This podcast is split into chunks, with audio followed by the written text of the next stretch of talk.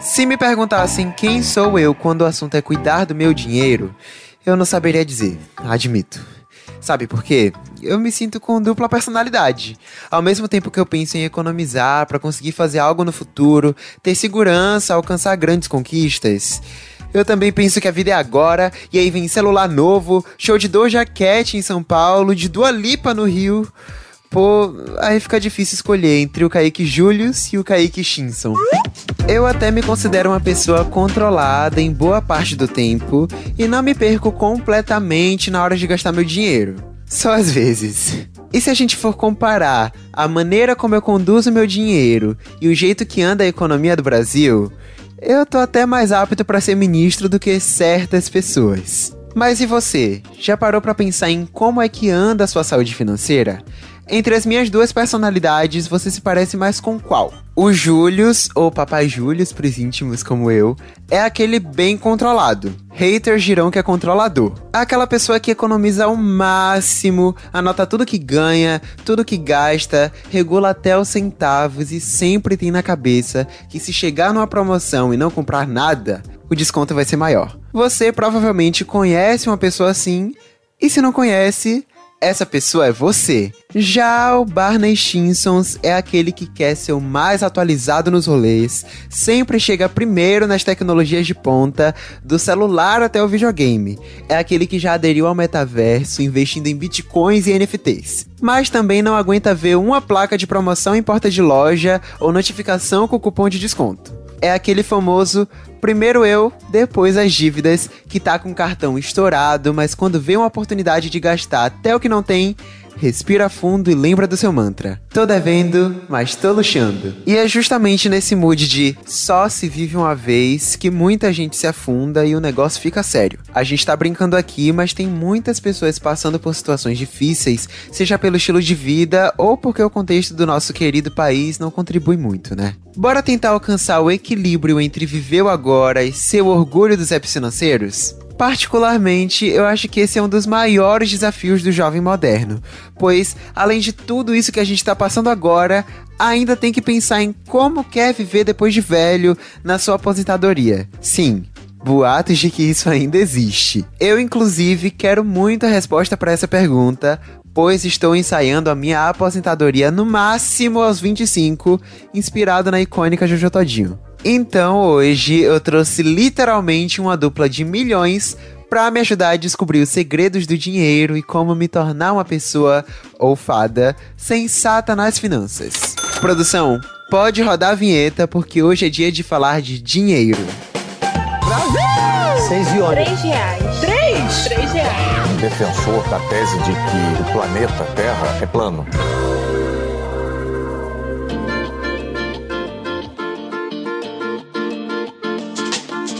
Essa conversa aqui começou quando eu postei no meu Twitter e no meu Instagram que mal começou março e meu dinheiro do mês já tava todo comprometido. Naquele momento, eu percebi que eu tava virando adulto, gente. Sério.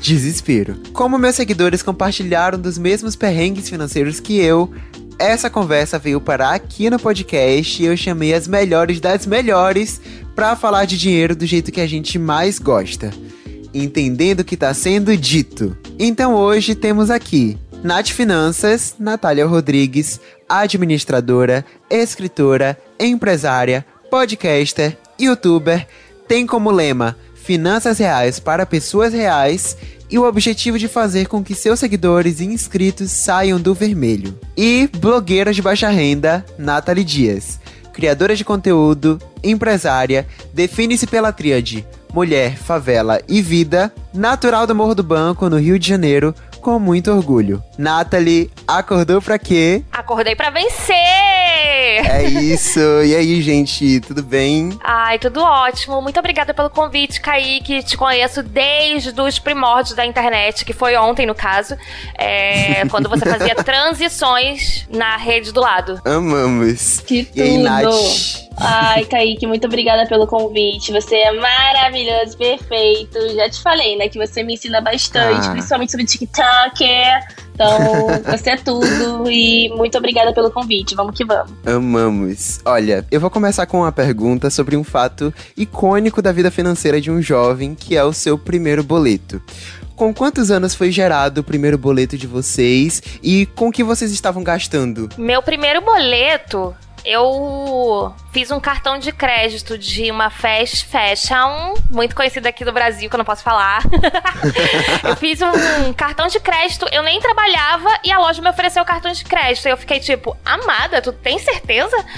Enfim, e aí eu acabei comprando algumas coisas nessa loja e, inclusive, depois de algum tempo, né? Não foi no primeiro mês, eu acabei sujando meu nome nessa loja. Muito doido, né? De primeira já, né? De primeira. De, no primeiro ano, assim. Com 19 já tava com o nome sujo. Nossa, realmente, é muito comum. É, meu primeiro boleto, na verdade, que eu fui para pagar, é quando eu me tornei vendedora de uma marca de maquiagens.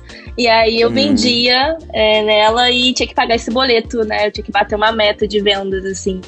E uhum. foi muito interessante, né? Porque você olha seus pais, você olha as pessoas em volta pagando teu boleto e quando tá no teu nome, porque eu já pagava o boleto de casa, mas não com o meu nome, né? Que é a, a parte principal que você fala assim, meu Deus, se eu não pagar, vai o meu nome ficar sujo no Serasa no SPC. E foi, foi bem interessante saber que. E triste. E saber que meu dinheiro estava indo todo para pagar boletos. Era triste. Gente, nem sempre a gente tá estruturado profissionalmente para poder pagar sozinhos as contas que chegam. Alguns, felizmente, já conseguem assumir essa responsabilidade desde cedo, que nem a Jade, financeiramente independente desde os 13 anos.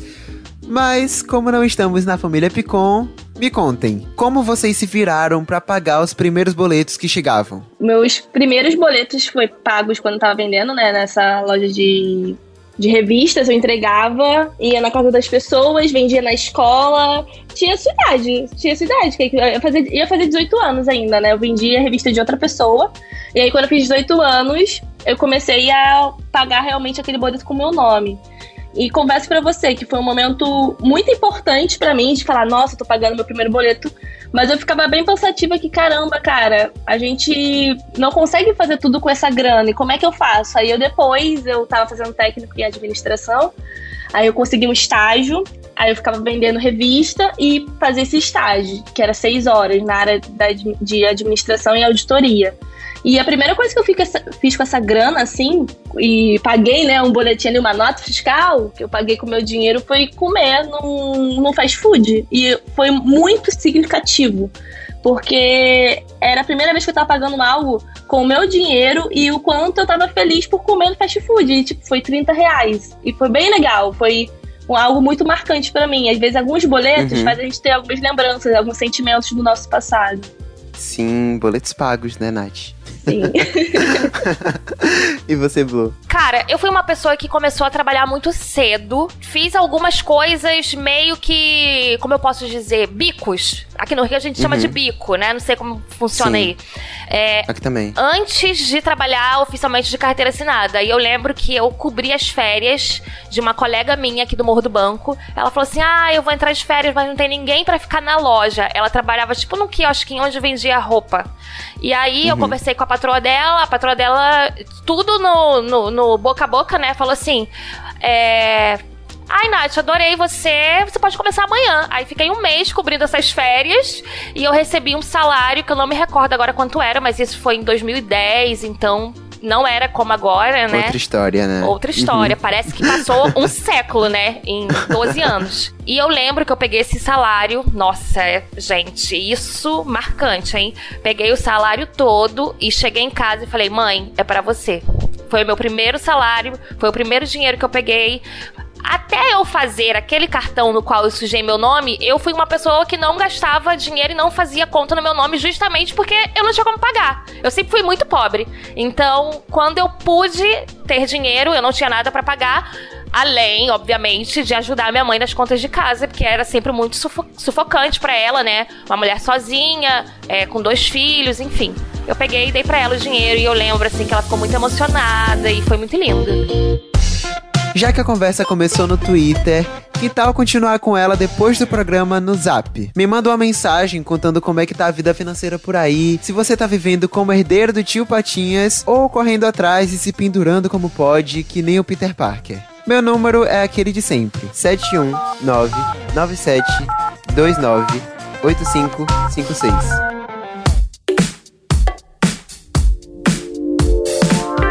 Meninas, a produção me mostrou aqui um dado de que hoje a maior fonte de informações sobre finanças para o jovem são as redes sociais. Então, assim, não é à toa que vocês estão aqui hoje, né? Acho que isso mostra como o interesse pelo tema tem crescido entre a galera da minha idade e também por motivos de Brasil, não é mesmo? Acho que acaba sendo meio que necessidade. Para vocês que se dedicam na área da educação financeira, quando vocês começaram a se organizar mesmo, tipo, direitinho, a pensar e estudar mais sobre isso? Teve algum momento da vida que a chave virou?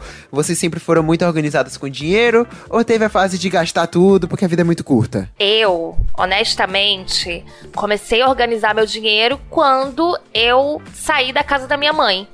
Mas também, é, olhando para o passado da minha mãe, é, de muita necessidade, de muita dificuldade. Eu sempre tive na minha cabeça que no momento que eu tivesse dinheiro, independente de ser pouco, enfim, eu ia ter total controle e ia anotar tudo. Eu fiquei até um pouco fissurada, assim, era quase que doentio a minha organização, porque eu tinha muito medo de acontecer qualquer coisa e eu não ter como chegar junto ali pagando a, essa conta, sabe? E aí eu sempre fui muito, muito cuidadosa nessa questão, lógico, não quando eu sujei o meu nome, mas foi uma dívida muito boba de, tipo assim, sem brincadeira, 200 reais. Só que eu não tinha de onde tirar os 200 reais. Minha mãe trabalhava como empregada doméstica, né? Então não podia pagar isso para mim, eu fiz essa dívida, eu tive que arcar com o meu nome sujo.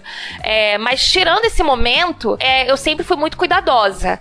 Mas eu percebo que quando eu comecei a estagiar na área da minha graduação, da minha primeira graduação, né, que foi administração, eu fiquei mais observadora, eu tive um pouco mais de inteligência financeira também, muito porque eu trabalhava na, em, em setores de finanças, né? Eu era responsável pelo setor financeiro de onde eu trabalhava e sempre foi assim eu era contas a pagar ou alguma coisa do gênero. E aí, quando eu entrei nesse meio, no dia a dia, eu entendi que, poxa, eu tô organizando o dinheiro de outra pessoa, então eu preciso organizar o meu, mesmo que seja um salário mínimo. E na minha época, a bolsa era 700 reais. Então, assim, eu organizava, pagava meu aluguel, minha luz, minha comida, tudo em cima do que eu ganhava. Era pouco, mas eu sobrevivia de boa. Eu comecei cedo, entre aspas, né? Porque, infelizmente, a gente não teve isso falado nas escolas e tudo mais. Eu comecei a organizar as minhas finanças foi quando eu entrei na faculdade. Isso foi em 2017, eu estava com 19 anos. E foi quando eu tive uma matéria que era matemática financeira. E aí meu professor explicou de uma forma tão legal, porque eu tava trabalhando, eu trabalhava fazia, fazia cartão de loja nessa época, trabalhava como CLT. E ganhava uns 800, 800 reais por mês. E aí eu me apaixonei pela essa área, porque eu olhei e falei, nossa, ele explicou de uma forma tão legal, porque quando você entra nas, nas redes sociais, assim, na internet, você vê muita coisa, você vê de vários assuntos. Você botar educação financeira, tem diversas pessoas falando de educação financeira. Mas a partir do momento que você ganha pouco, como é que você vai entender sobre isso se a pessoa tá falando para você guardar mil, ou falando para você é, fazer renda extra, que você trabalha pra caramba e não tem nem tempo pra, nem pra pensar em você mesma, nem às vezes nem pra tomar um banho direito você tem tempo. Enfim, é, e bate aquela frustração. Quando você olha assim, você fala, não, então não é para mim, eu não sei, não consigo me organizar. E quando eu vi uma professora me explicando de uma forma real, de uma forma tranquila, que você pode começar anotando os gastos, que você pode chegar e entender sobre a reserva de emergência e não precisa guardar muito dinheiro. Eu fiquei muito motivada e foi a partir dali que eu decidi estudar mais sobre finanças e eu fiquei estudando, fiz cursos e meu professor me ajudando super, me passando vários livros para ler. Isso foi lá em 2017 e aí em 2018 comecei a estudar ainda mais, estava já no quinto período, já na faculdade, entrando para o quarto para o quinto período e foi a partir dali que eu falei, eu quero fazer isso, eu quero aprender mais sobre finanças e eu trabalhava fazendo cartão de loja. Então você vê todos os tipos de público. O público que ia fazer cartão de loja era o pessoal que, fazia, que ganhava um salário mínimo. Não era um cara que ganhava seis contos, sete contos no mês. Era uma pessoa que é, tem outros cartões. O filho quer tanto aquele tênis, porque trabalhava numa loja de calçados, e poxa, eu quero comprar pro meu filho, eu vou parcelar nem que seja em 12 vezes, porque meu filho tá querendo aquele, aquele tênis, sabe? E a gente não foi ensinado, como a Blô falou, A gente, a primeira coisa que a gente recebe quando pensamos em falar de dinheiro, de acesso à educação financeira, nem acesso, acesso a finanças mesmo, no mercado financeiro, é fazer um cartão de loja. Ah, você tem que fazer o cartão de loja, tem que já correr para fazer o cartão de loja, já fazer o cartão de crédito, porque vai usar em casa e tudo mais. Mas não foi ensinado pra gente nada disso. Não foi ensinado a gente a ter uma é, inteligência emocional na hora de lidar com as nossas emoções, quando a gente consome, compra bastante, entra o consumo compulsório, que é você querer comprar e consumir para preencher um vazio. Não foi ensinado uhum. pra gente como utilizar o cartão de crédito. Então, para mim, foi o ponto inicial foi na faculdade. Talvez aqui, se eu não tivesse entrado na universidade, tivesse acesso a um professor que me motivou e foi minha inspiração, talvez não estaria aqui hoje. Então, a educação em si, acesso a ela, é uma arma que pode ajudar muita gente, uma arma do bem. Gente, vocês percebem que provavelmente foi a Nath Finanças que me ofereceu o cartão lá na loja que eu sujei meu nome? Eu tenho Com certeza certeza. que foi ela. O crossover, cara. E foi nesse momento que nasceu duas histórias.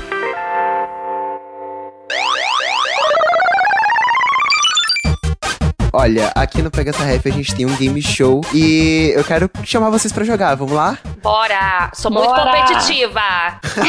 Olha, é uma competiçãozinha entre vocês duas, tá? Ai, meu Deus. Ih, a, a, a boa é Não, é não competitiva. quero competir com mulheres. Mulheres não são rivais. mulheres são revolução. Ai, que clichê.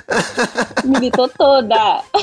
Olha, no game de hoje, eu quero saber se além de vocês manjarem de educação financeira na vida real, vocês também conhecem os personagens que tiveram envolvimento com dinheiro, seja trabalhando com valores, economizando, ganhando, gastando tudo ou até escondendo fortunas dos outros. Vamos lá? Bora. Ó, a primeira pergunta é: Personagem do desenho animado Bob Esponja, dono de um famoso, porém sujo, restaurante da Fenda do Biquíni, Sirigueijo é carinhosamente lembrado pelos cidadãos do lugar como o safado Sovina que explora os funcionários, nunca limpa o restaurante e cobra preços abusivos.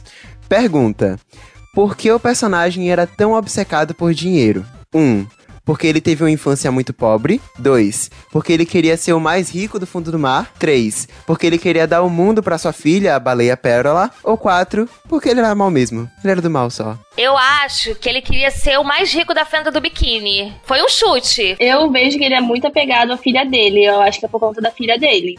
Então a resposta é final de vocês mesmo, né? Nath é por causa de Pérola e Blo é porque ele queria ser só o mais rico mesmo e é isso. É, ele é ambicioso. Bom, as duas erraram. É porque ele teve uma infância muito pobre. Ai, juro pra você que eu não achei isso. Eu não achei, ele, é ele se acha muito. Ele nunca pareceu que, tipo, passou por coisas difíceis, sabe? Ficou soberbo, Exato, né? Deu poder pra ele, ficou assim. E é, é- é mais doido ainda, porque a gente supõe que, por ele ter sido pobre, né, ele ia ter um pouco mais de consciência de classe. E humildade. Exato. E ele. Não tem. E ele abusa do, do Bob Esponja, Do Bob tadinho, Esponja. fazendo seu hambúrguer de siri Pois é. todo lá. Humilha, cara. Faz ele limpar. Odiei, Ai, não gosto dele. Péssimo siriguejo. A gente precisa fazer o expose de agora no Twitter, gente. O cancelamento vem. O cancelamento. Olha, a próxima pergunta é sobre o filme A Procura da Felicidade. A Procura da Felicidade, que é aquele filme icônico com Will Smith e o filho dele na vida real, Jaden Smith, conta a história do empresário Chris Gardner, que precisou enfrentar obstáculos para conseguir cuidar sozinho do seu filho e pagar as contas. A virada do personagem começa quando ele aceita ser estagiário não remunerado em uma empresa. Pergunta: onde o Chris passou a estagiar? 1. Um, num banco. 2. Numa corretora de ações.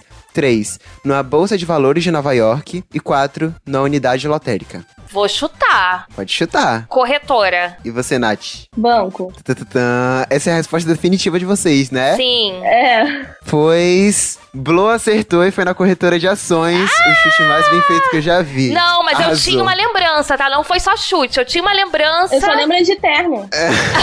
antes, antes de responder era um chute. Agora é um chute mais lembrança. Hum, tô sabendo, Blow. Agora a pergunta é sobre o lendário papai Julius, o pai do Chris e da Nath Finanças. Ai, sim. Personagem de Terry Crews em Todo Mundo Odeia o Chris, ele era conhecido por ter dois empregos e, é claro, economizar até o último centavo. Seu lema é: se eu não comprar nada, o desconto é maior. Pergunta: qual das frases abaixo não foi dita pelo Julius? 1. Um, relaxar em casa é grátis. 2. Quando eu era criança, ter roupa já era especial. 3. 49 centavos de leite derramado na minha mesa. 4. Repetir o jantar é luxo. Qual dessas não foi dita por ele? A última. Ok, falou com muita, muita confiança, hein? Eu e vou você, Blue? na primeira, só pra ser diferente da Nath, mas eu acho que é a última também. Mas eu vou votar na 1, na A. Só pra gente, tipo, não votar igual. Ok. Eu acho que essa foi uma decisão meio ruim, porque era pra vocês terem votado Ah. igual, porque Nath acertou. Eu imaginei que fosse também. Mas aí eu só quis votar diferente. Júlio, meu papai, ele nunca faria isso de ficar controlando comida. Ele é muito avarento, ele, ele, ele gosta muito de controlar, sabe? Mas o Júlio, ele jamais deixaria os filhos passando fome ou falar que alguma coisa de comida é luxo. Pelo contrário, ele gosta muito de, de ter a mesa sempre cheia. Sim. Exato. Ele não gosta de desperdício, É né? isso. Disso ele É, não gosta. Mas essa é a que tá diferença. tranquilo. Inclusive, forçou Tony a comer a linguiça, meu Deus. Gente, a linguiça que ela- icônica, né? Icônica. ah, eu amo aquele episódio de verdade, um dos meus preferidos. Olha, a pergunta de agora é sobre Homem de Ferro e Batman. Hum, vai. Apesar de estarem em universos diferentes, o Tony Stark e o Bruce Wayne têm uma coisa em comum. E eu não tô falando de serem heróis icônicos, mas sim de serem reconhecidamente muito ricos. Pergunta. Na sua vida fora da realidade de heróis, de onde vêm as fortunas do Homem de Ferro e do Batman? Ai, meu Deus. 1. Um, ambos são empresários muito bem-sucedidos. 2. Ambos são muito bem pagos pelo seu trabalho de salvar o mundo. 3. Ambos são herdeiros. E 4. Ambos são investidores em Wall Street nas horas vagas. Ambos são herdeiros. Ok, falou com muita credibilidade de novo. Eu suponho que confiança. são. Qual é a primeira opção? É, empresários muito bem-sucedidos. Empresários. Vou chutar empresários. Eu acho que Blow tá confiando muito na humanidade, mas na real é ambos são herdeiros mesmo. Gente, É, eu tô bem simples. acreditando. Eu sou muito iludida. É, é mais simples. É, eles só, só herdaram mesmo. tipo a Jade. Ah! É, exatamente. Independentes financeiros, rapidinho. Eu queria dizer que Nath Finanças venceu de virada, tá? Fazendo a contabilidade aqui do game, chegamos a essa conclusão. Então, Nath Finanças venceu. Uh! Uh, ganhar o quê? icônica. Quer ganhar 100 reais. Não, era isso que eu ia dizer. Eu poderia dizer que esse gamezinho valeu um pix de, sei lá, de 100, de 10 mil reais. Mas depois dessa entrevista de hoje, eu resolvi passar a economizar, tá? Então, assim. Que. Eu sabia! Que ódio! É, é melhor economizar sempre, Nath. Pelo amor de Deus. Fica aqui registrado, então. Só os meus parabéns. E é isso. Tá bom. É tá isso que bom, você tá ganha, bom. Nath. Um parabéns.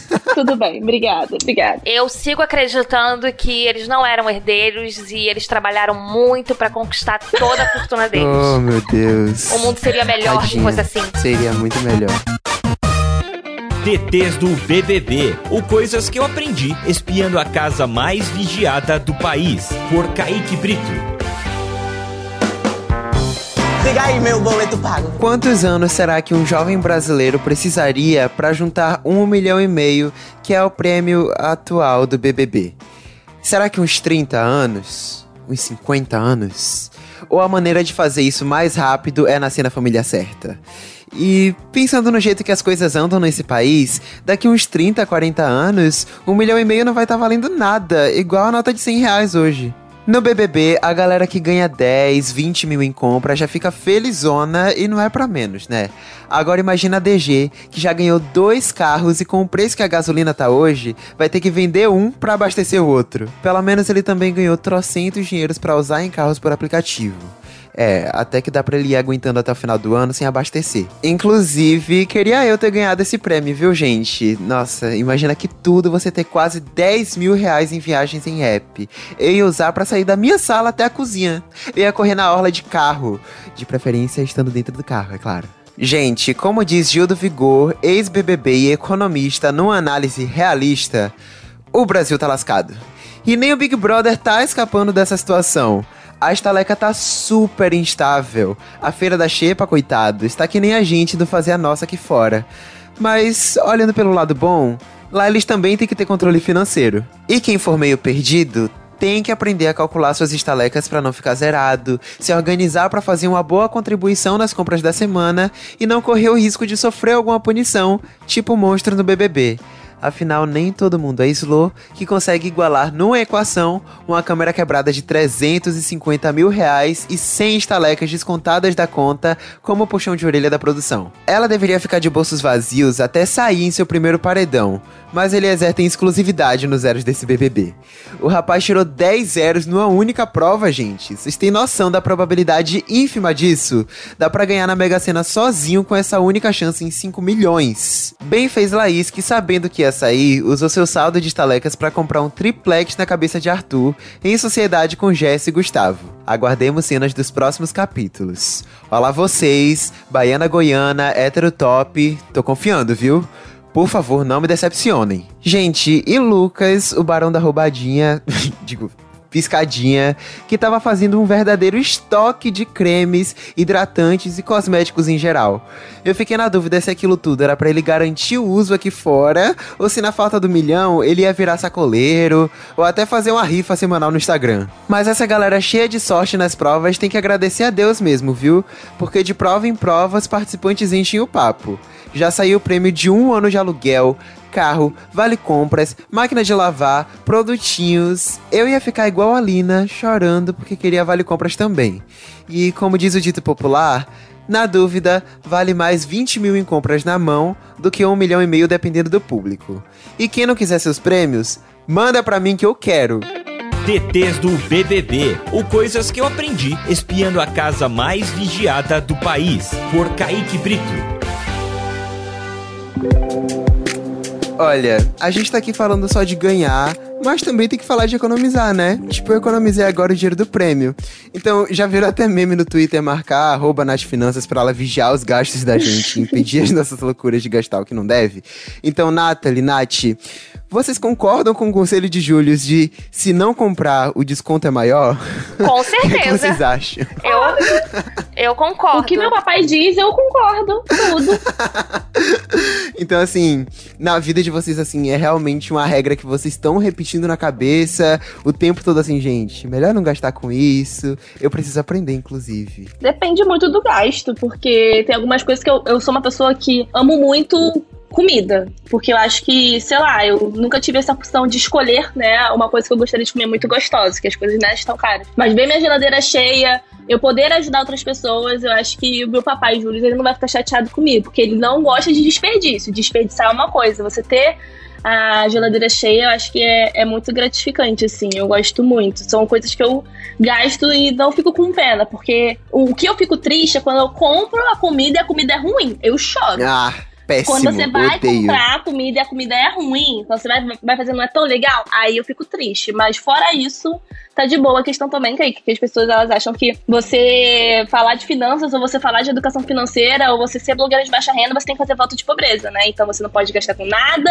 tem que ficar morando no mesmo local, você não pode querer progredir, você não pode querer crescer, não pode comprar uma coisa legal. E você pode sim, educação financeira não é pra te privar de coisas, pelo contrário. É, na verdade, é pra te dar esse poder de escolha, de você poder falar assim, nossa, eu posso comprar isso. Eu me organizei, não me endividei eu não tô mostrando algo que eu não sou. Então, se você tem como comprar uma coisa legal, uma blusa, ou comprar uma comida legal e no fim de semana pedir uma comida, tudo bem. Você se endividou, você passou várias vezes no cartão de crédito, parcelou e tá endividada, mas tá mostrando pra outras pessoas que você é isso, mas você não é. Se você não fez isso, tu pode fazer. A questão é essa, saber se organizar. E tá tudo bem começar agora, tá tudo bem você se organizar agora. O importante é você se organizar e não ficar olhando que, ai, será que os outros vão falar isso de mim? Não, não precisa. Ah, Você sabe o que você faz, o quanto você trabalha. As pessoas trabalham tanto, tanto, tanto, tanto, se dedicam pra caramba, infelizmente às vezes não ganham o suficiente pra isso. E qual o problema de tomar uma cervejinha no fim de semana, ir pra um rolê e comprar uma pizza com os amigos? Isso é, faz bem, é qualidade de vida, né? Dinheiro não é só pra você chegar e trabalhar e pagar boleto, né? A vida não é só pra pagar boleto. E já que a gente tá aqui conversando sobre economizar, aproveita e assina meu podcast. É de graça, 0800, você não vai gastar nada. Tá economizando e se divertindo, olha só.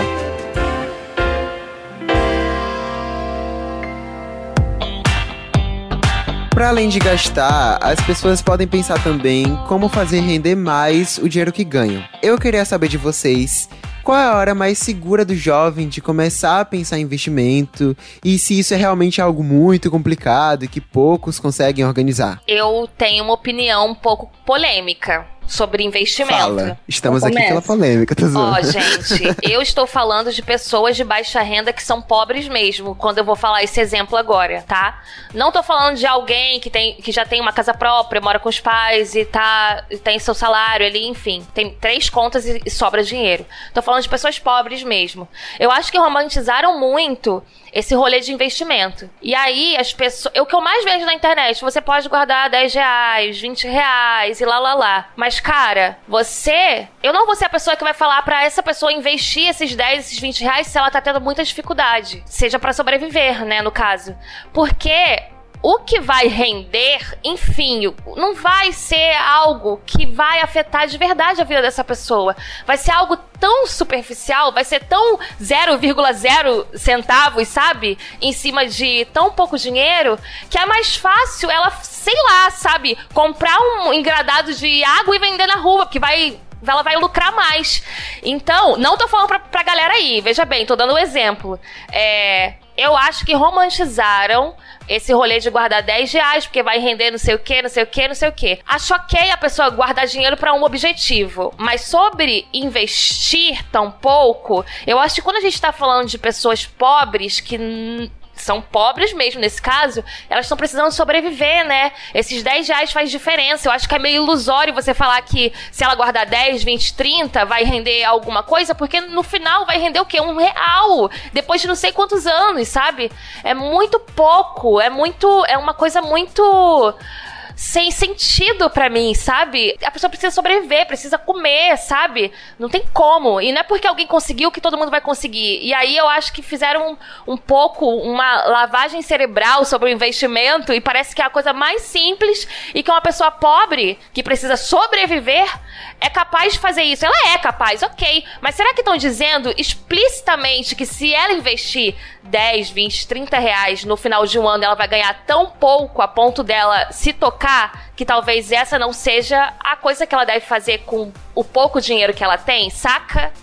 Complexo. Eu espero que tenha me feito entender. Eu entendi muito. Bom, falando de dessa questão de investir, eu vejo que investir não é para você ficar milionário daqui a um ano ou daqui a um mês, é, ou ter um- uma grana exorbitante assim. Investir, deixar o dinheiro guardado é para situações emergenciais mesmo, como por exemplo, você precisa comprar um gás hoje, você precisa ir no hospital, você precisa comprar um remédio. Quando, quando eu falo, né, particularmente eu de finanças, é essa questão, né? Quando você precisa desse dinheiro, como é que você faz? Aí tem que pegar empréstimo com o banco, e aí você fica juros sobre juros, ou você tem que pegar dinheiro emprestado com alguém, ou até mesmo, vou falar a realidade do brasileiro, que infelizmente isso acontece, pegar dinheiro com a agiota. Essa é a realidade. Para comprar coisas básicas, para às vezes até mesmo ajudar a família. E quando você fala que o dinheiro, o dinheiro na verdade, ele faz ter essa, esse pensamento também crítico, como a Blue falou. Como é que a pessoa que precisa comer hoje vai conseguir guardar e investir dinheiro para render um real? Não é essa pessoa. Essa pessoa precisa de um salário digno. Ela precisa de um salário e políticas públicas. Essa pessoa que ganha menos que o salário mínimo, tá com várias pessoas morando junto e só o salário dela que consegue se manter. Essa pessoa, ela precisa de um salário digno. Não tem como eu falar para ela assim, olha só, agora você tem que chegar e pegar o que você não tem e guardar. Ela realmente não, não tem, não tem, não tem jeito, sabe? Tem que ajudar de outra forma, políticas públicas, a gente cobrar o governo de ter um salário digno, a gente cobrar os governantes de ter o mínimo possível para essa pessoa ter um sobre, não é só sobreviver, né? E sim ter um mínimo de dignidade, que é essa questão, ter dignidade, não é só sobreviver. Sobreviver tem um monte de gente que está sobrevivendo no país.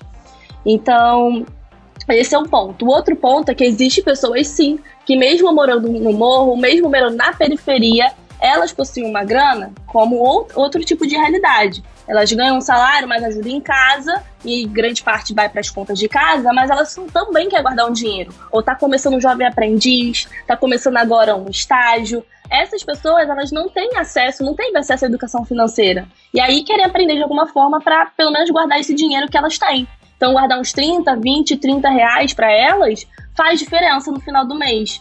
E até mesmo para pensar, teve uma, uma seguidora que mandou mensagem anteontem que ela estava nessa situação. Ela tem a casa dela, ela paga as contas, ela ganha o salário mínimo e ela tava falando, cara, eu preciso me organizar, porque às vezes, gente, a gente tem que colocar também, que a gente até comentou aqui, que as pessoas elas ficam endividadas não porque elas querem, não é pela falta de educação financeira. Elas ficam endividadas porque não teve acesso também às informações corretas, elas também não ganham salário digno, elas, teve, elas tiveram, na verdade, redução salarial no meio de uma pandemia. E como é que fica essa realidade? Não tem como, né, eu chegar para ela e apontar o dedo. Pelo contrário, a gente tem que estar tá aqui para acolher, para passar informações. Educação financeira não é uma resolução de todos os problemas do mundo. Ela, pelo menos, ajuda a gente ter uma consciência e não cair em armadilhas. Como, por exemplo, fazer cartão de crédito com 18 anos sem ter uma renda. Ou fazer um empréstimo ou você olhar as taxas de juros, entender sobre juros simples, juros compostos, as taxas que regulam o nosso mercado, que faz para a gente ter os nossos empréstimos, os nossos investimentos. E não é um investimento para ficar rico, né? Porque a gente sabe que é, se for para voltar a lógica de investimento, quanto mais você coloca, mais você tem um rendimento atrativo. Mas não é todo mundo que pode ter, sei lá, guardar 10 mil reais por mês para investir.